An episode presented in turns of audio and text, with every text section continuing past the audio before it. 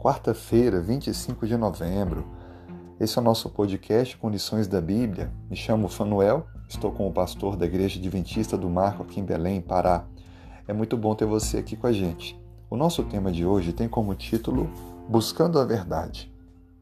Partilho com você o que diz a Bíblia em Salmos 25, verso 5. Guia-me na tua verdade, ensina-me, pois tu és o Deus da minha salvação, em quem espero todo dia. Há algumas questões que precisamos compreender, algumas questões que estão no nosso coração e mente. Por exemplo, quem somos nós? Por que estamos aqui? Como é que devemos viver? O que acontece quando morremos? Por que existe o mal e o sofrimento? Essa, dentre outras, são algumas perguntas que trazem dúvidas a muitas pessoas. Mas aonde encontrar resposta? Qual é a fonte correta que devemos buscar para ter estas respostas?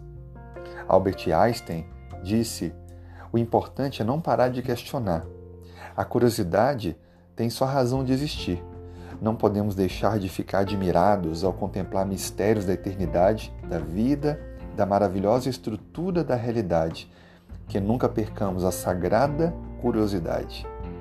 Interessante como esse pai da física moderna desperta em nós o fato de queremos buscar as respostas, tentarmos entender melhor as coisas.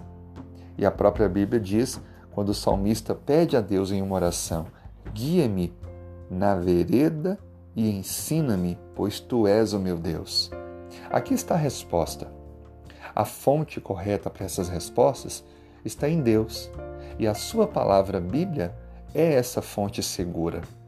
Ela nos diz quem somos, quem nos criou, o propósito de nossa vida, como devemos viver, o que acontece na morte e quando então iniciará a eternidade o plano da salvação, o perdão, ensina sobre as relações humanas, a vida familiar, o cuidado com a saúde, os negócios.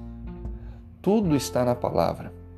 A Bíblia é uma fonte inesgotável de conhecimento e aprendizado, e temos nela certeza de segurança quanto à verdade ali apresentada. Por isso, lhe convido a buscar a verdade na fonte a clamar a Deus e a fazer o estudo diário da Sua palavra, para que assim não apenas possa ter resposta a estas perguntas, mas também aprender a amar e servir ao Senhor. Que Deus te abençoe, que Deus lhe conduza nessa busca diária. É o meu desejo e oração.